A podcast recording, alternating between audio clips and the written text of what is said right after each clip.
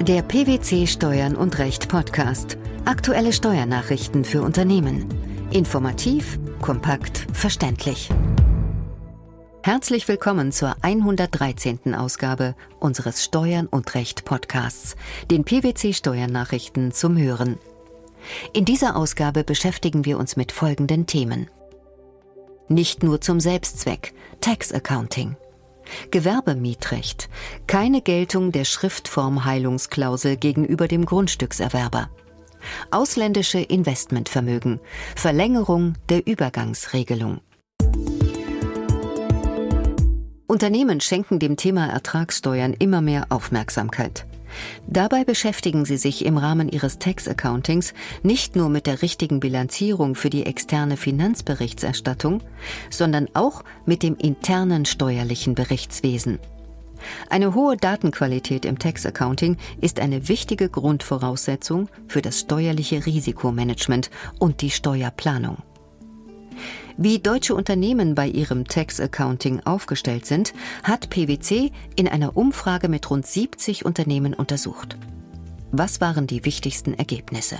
Die Befragung hat gezeigt, dass die Steuerabteilungen häufig zu viele Kapazitäten für obligatorische Aufgaben wie Tax Compliance und Tax Accounting binden. Die wertschöpfenden Tätigkeiten im eigentlichen Sinne wie das steuerliche Risikomanagement und die Steuerplanung kommen dadurch zu kurz. Insbesondere im Tax Accounting gibt es bei vielen Unternehmen noch Optimierungspotenzial. Mit welchen Schwierigkeiten kämpfen Unternehmen besonders? Der Wirtschaftsprüfer Matthias Walz, Senior Manager bei PwC in Stuttgart, äußert sich dazu so. Der hohe Zeitdruck macht den meisten Unternehmen zu schaffen. Das liegt in der Natur der Sache. Die Ermittlung der Steuern erfolgt im Prozess der Zwischen- und Jahresabschlusserstellung meist am Ende des Jahres oder des Geschäftsjahres. Zeitdruck lässt sich da kaum vermeiden. Fast zwei Drittel der Befragten beklagen in der Umfrage zudem die Qualität des Datenmaterials aus dem Ausland. Rund die Hälfte berichtet, dass andere Abteilungen die endgültigen Zahlen nicht rechtzeitig liefern. Wie lassen sich diese Probleme in den Griff bekommen? Wirtschaftsprüfer Jens Briese, Senior Manager bei PwC in Hamburg, erklärt, ein wichtiger Ansatzpunkt ist eine sinnvolle Unterstützung durch die IT. Das haben die meisten Unternehmen bereits erkannt. Mehr als zwei Drittel der Befragten planen die Einführung von IT- und Softwarelösungen, um bestimmte Arbeitsbereiche zu unterstützen. Insbesondere beim Tax Accounting und der Tax Compliance lässt sich durch IT-Systeme ein effektiveres Arbeiten erreichen. Die Einführung von IT-Unterstützung führt zwangsläufig auch dazu, die Arbeitsprozesse genau zu analysieren, sie zu optimieren und zu standardisieren, sodass Optimierungspotenziale gehoben werden können. Ist es sinnvoll, Tax-Accounting-Tätigkeiten auszulagern? Durchaus. Das Outsourcing dieser Tätigkeiten ist in vielen Fällen eine Option, um freie Ressourcen in der eigenen Steuerabteilung zu schaffen und die Datenqualität im Jahres- und Konzernabschluss zu steigern. Mit den Kapazitäten, die dadurch in der Steuerabteilung frei werden, kann sich diese intensiver um die Steuerplanung und das steuerliche Risikomanagement kümmern. Welche Empfehlungen kann man Unternehmen geben, die ihr Tax Accounting noch besser aufstellen wollen? Diesen Unternehmen kann man raten, ihre Ressourcen effizient einzusetzen sowie Prozesse und IT zu optimieren. Sie sollten sich bewusst machen, dass ein funktionierendes Tax Accounting nicht nur einen Selbstzweck erfüllt, nämlich den, die Steuerposition für den Jahres- und Konzernabschluss zu ermitteln, sondern dass es die Entscheidungsträger auch über steuerliche Chancen und Risiken im In- und Ausland informiert. Somit kann das Unternehmen Risiken managen und minimieren sowie steuerliche Chancen nutzen. Gut aufgestellt leistet das Tax Accounting also einen Beitrag zur Steigerung des Unternehmensgewinns, zum Beispiel indem es hilft, die Steuerquote zu verbessern.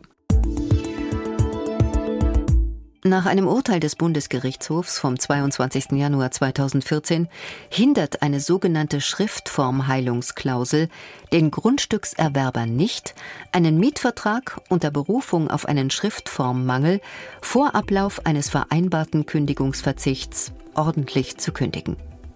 Worum handelt es sich bei der Schriftformheilungsklausel und in welchem Zusammenhang steht sie zum Kündigungsverzicht?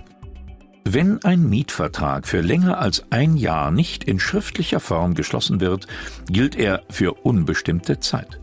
Eine vereinbarte Mindestvertragslaufzeit oder ein Kündigungsverzicht gelten dann nicht. Die Schriftform ist nur dann gewahrt, wenn sowohl der Mietvertrag selbst als auch sämtliche ergänzenden Vereinbarungen, also Nachträge, in einer von beiden Parteien unterschriebenen Urkunde enthalten sind. Für den Fall, dass die Schriftform nicht eingehalten worden sein sollte, zum Beispiel weil ein Nachtrag nur mündlich ausgehandelt wurde, vereinbaren die Parteien häufig im Vertrag eine Schriftform-Heilungsklausel. Diese verpflichtet beide Parteien, alle erforderlichen Erklärungen abzugeben, um dem Schriftformerfordernis Genüge zu tun und sich nicht auf den Mangel der Schriftform zu berufen. Mit welchem Sachverhalt hatte es der Bundesgerichtshof vor diesem Hintergrund zu tun?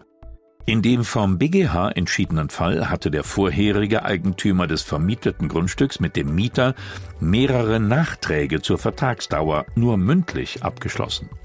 Der Grundstückserwerber, auf den der Mietvertrag Kraft Gesetzes übergegangen war, kündigte diesen unter Einhaltung der gesetzlich vorgesehenen Frist für unbefristete Mietverträge. Das Kündigungsrecht und der Anspruch auf Räumung bestanden zu Recht, wie das Berufungsgericht und nun auch der BGH festgestellt haben. Wie begründeten die Richter ihre Entscheidung? Die Richter wiesen darauf hin, dass die in dem Mietvertrag vereinbarte Schriftform-Heilungsklausel den Grundstückserwerber nicht binde, da sie im Widerspruch zu 550 des bürgerlichen Gesetzbuches stehe. Dieser wolle als zwingendes Recht sicherstellen, dass der Grundstückserwerber die Bedingungen des Mietverhältnisses aus dem schriftlichen Mietvertrag ersehen könne. Da diese im Streitfall für den Grundstückserwerber nicht erkennbar waren, dürfe er folglich auch nicht gezwungen werden, an der Formheilung mündlicher Absprachen, an denen er nicht beteiligt gewesen sei, mitzuwirken.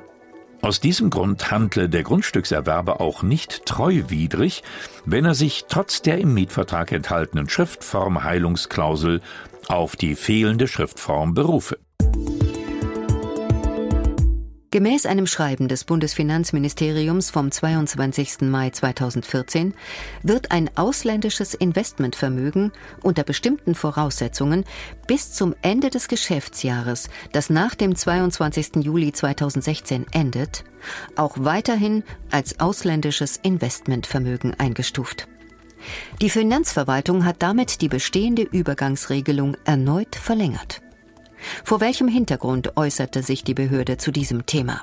Der entsprechende Regelungsbedarf geht auf die geänderte Verwaltungspraxis der Bundesanstalt für Finanzdienstleistungsaufsicht, kurz BaFin, zurück. Diese hatte in ihrem Rundschreiben Nummer 14 vom 22. Dezember 2008 eine Reihe neuer, auch formaler Voraussetzungen aufgestellt, damit ein Fonds als ausländisches Investmentvermögen im Sinne des Investmentgesetzes gilt. Die Finanzverwaltung folgt insoweit dieser Auffassung der BaFin. Jetzt wurde die bereits bestehende Übergangsregelung erneut verlängert. Was gilt es gemäß der aktuellen ministeriellen Verlautbarung nun zu beachten?